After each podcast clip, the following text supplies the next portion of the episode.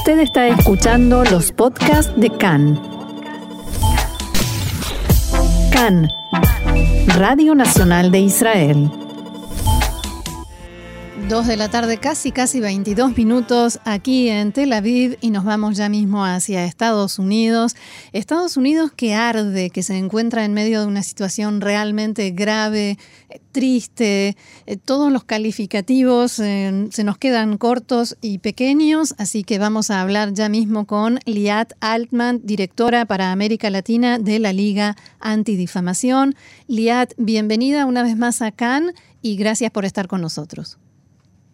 Gracias, Roxana. Siempre un gusto tener estar contigo y con Radio Can.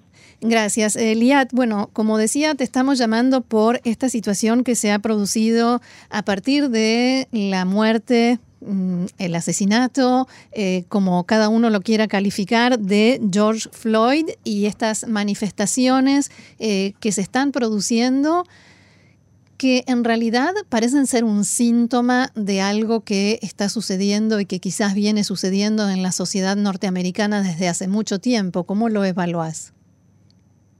Mira, definitivamente, Roxana, y sí, eh, eh, aquí en EDL nosotros sí consideramos esto que fue un acto de eh, brutalidad policial, que lamentablemente el sistema criminal aquí en Estados Unidos eh, tiene muchos, muchos efectos, muchos, obviamente, muchos eh, puntos positivos, eh, pero, pero realmente el sistema de justicia criminal es un sistema que de alguna manera u otra ha, estado afectando a la población afrodescendiente de una manera particular.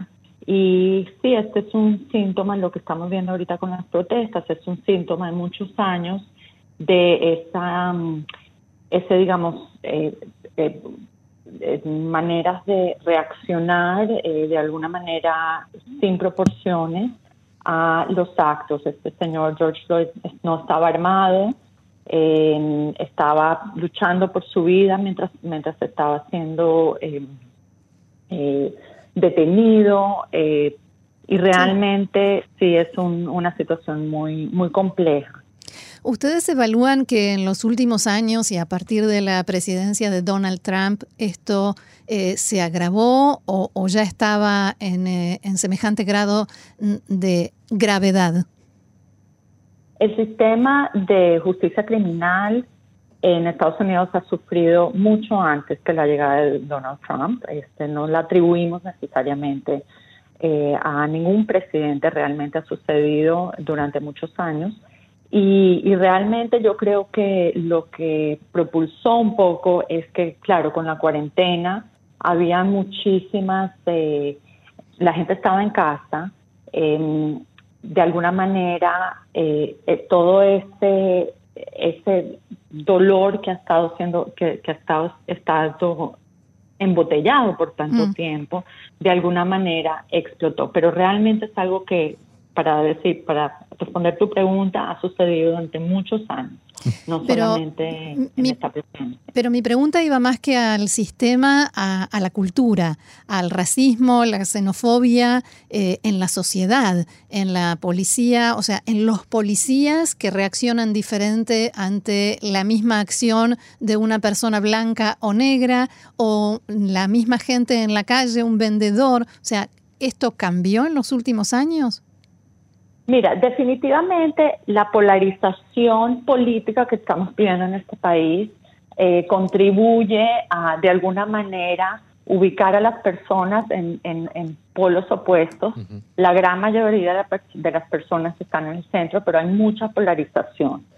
Y obviamente que la, las autoridades, sea de donde vengan, desde el más alto poder como, como la presidencia, como los alcaldes, como eh, cualquier tipo de persona que está en una posición de, de, autoridad, es importante estar del lado de la justicia y del lado de hablar de la importancia de la diversidad, de la importancia de llevarse bien, de la importancia de poder eh, seguir adelante con, con, un, eh, con, con, una sociedad justa y unas relaciones humanas justas y unos derechos civiles justos. Entonces, no importa de dónde venga, eh, sí es algo que toda la sociedad y todas las personas en poder tienen que estar em, muy vigilantes y muy pendientes de poder tratar de, traer una sociedad. Y como te digo, el, el, racismo sistemático ha existido durante muchos años, no es la primera vez, pero es una acumulación de una cantidad de hechos que han sucedido no solamente en los últimos años de la presidencia de, Donald Trump, sino mucho antes de eso. Justamente, eh, Shalom, eh, aquí al habla Ofer, justamente pues en las palabras de Trump o de las autoridades eh, se transmite muy poca o ninguna empatía ¿no? de cara a este prejuicio, a este sufrimiento que, como bien indicas, viene de mucho atrás.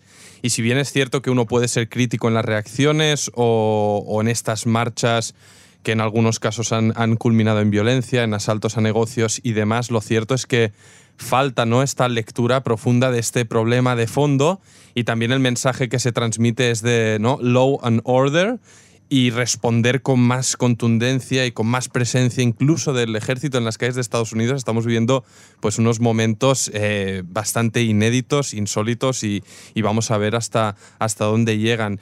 Y justamente la, la, pregunta que hacía era en respecto a esto, si no crees que hace falta un mensaje más de distensión, ¿no? de comprensión. Sí, definitivamente en ese sentido, Fer, tienes, estás eh, trayendo un buen punto a colación. El tema del liderazgo es un tema de eh, qué es lo que se hace durante una crisis. Y obviamente em, tratar de traer a todos los grupos afectados, que realmente es toda la sociedad, porque tienes la comunidad eh, afroamericana, pero también tienes la comunidad blanca, otras comunidades, comunidades inmigrantes, que todos tenemos que luchar mismo por la misma causa en este momento. Es un momento de derechos civiles, es un momento de permitir las protestas pacíficas que están sucediendo en todo el país, porque es, de acuerdo con la primera enmienda de los Estados Unidos, es eh, el derecho a la protesta es un derecho constitucional y por lo tanto em, el liderazgo tiene que permitir que se haya que haya esta esta liberación digamos de frustraciones de una manera pacífica.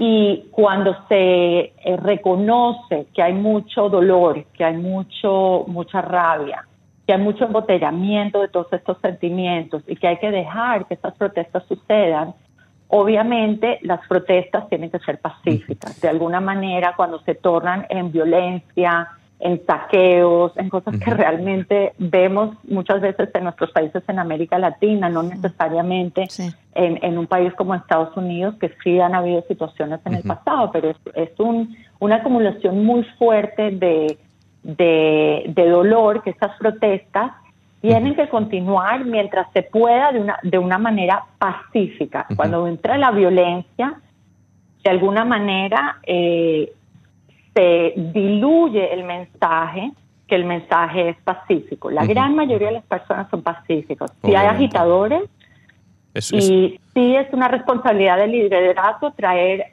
la conversación y traer eh, de alguna manera, como se dice en inglés, el healing, el proceso de, dolor eh, a través de protestas pacíficas y de conversaciones positivas. Obvio, eh, este, el, asunto de la violencia es recurrente y suele tapar ¿no? en, en, muchas causas o mm. protestas que vemos en todo el mundo y este debate es parecido a otros. Y nos gustaría que en, este debate sobre el rol de las minorías, porque obviamente aquí el, el, ¿no? la consecuencia de todo esto es, como decía al principio Roxana, la muerte o asesinato de un ciudadano afroamericano, pero aquí estáis mm, todas las minorías en Estados Unidos pues un poco comprendiendo cuál es el rol y obviamente aquí nos interesa también conocer cuál es el rol de la minoría judía, de las comunidades judías, y justamente lo vinculo a un informe que leía el otro día en The Forward, creo, sobre las solicitudes de inmigrar a Israel eh, procedentes de Estados Unidos que se han doblado prácticamente en cuestión de dos meses, donde se junta coronavirus, crisis económica, vemos las revueltas en las calles, incertidumbre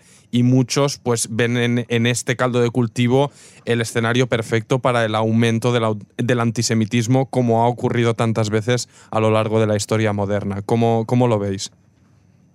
Mira, sí, obviamente estamos en un momento de mucha ansiedad y esto antes del coronavirus, eh, Ariel sacó un reporte hace unas semanas sobre el repunte del antisemitismo eh, dentro de Estados Unidos, el más alto que hemos tenido en el 2019. esto ha afectado a alguna gente. Siempre ha habido un alianza, un movimiento de alianza hacia Israel y em, obviamente que mucha gente se siente de alguna manera tan sionista que quieren establecer eh, sus raíces en Israel y sus futuros en Israel. Entonces están las tendencias normales y hay gente que sí realmente se siente que, bueno, llegó el momento de alguna manera de, expresar ese sionismo a, través de, la LIA. El antisemitismo indudablemente puede ser alguna de las causas. No hemos hecho estudios realmente de la gente que quiere hacer realidad las razones por las cuales está. No tenemos ninguna estadísticas que yo te pueda apuntar, pero em, el antisemitismo definitivamente es uno de los factores. La comunidad judía, las comunidades judías, sobre todo en los lugares donde hay comunidades ultraortodoxas, han habido un, repunte. ¿Por qué? Porque es el judío visible, ¿no? Es el judío que realmente se ve como un judío. Eh, a diferencia de judíos más eh, seculares, asimilados, que no, no, no se visten de ninguna manera diferente a la población en general. Eh, en la crisis económica, obviamente, que, que, estamos sufriendo y vamos a seguir sufriendo post pandemia y durante la pandemia es un factor también. En Israel es muy generoso en absorber a sus, sus futuros ciudadanos judíos. Entonces, sí, eh, todas las razones las que me están diciendo es, es muy posible que sean razones por las cuales eh, la gente quiere hacer aliada. Pero, por otro lado, te digo, las comunidades judías aquí en Estados Unidos son muy fuertes, muy bien organizadas.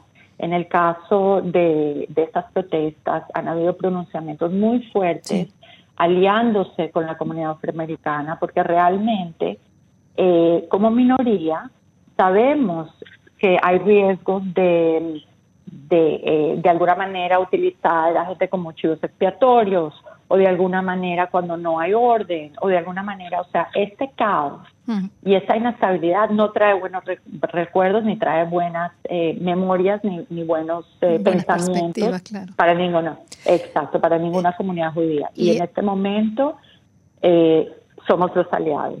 Liat, precisamente a esto iba mi siguiente pregunta. ¿Existe la posibilidad de que estas instituciones judías, que como decía son tan fuertes y bien organizadas y coordinadas, lideren o quizás se sumen alguna iniciativa de diálogo entre minorías, algo que ayude a calmar un poco los ánimos y a mejorar en algo, si se puede, esta situación?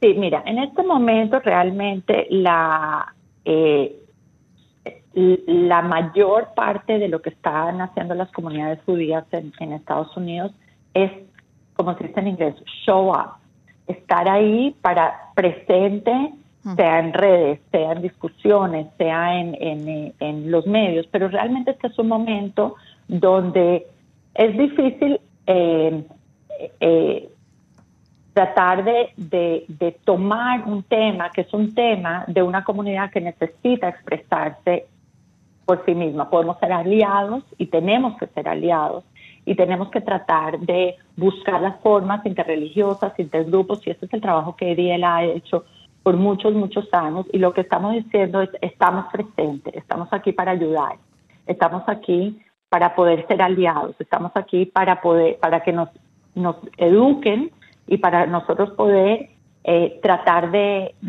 buscar la manera para que esta sociedad sea una sociedad justa. Eh, el liderazgo realmente eh, tiene que venir mancomunado, no es un liderazgo nada más que puede venir de una comunidad hacia otra, o sea, no, puede ser como que nosotros sabemos si tenemos la llave para esto, porque no la tenemos.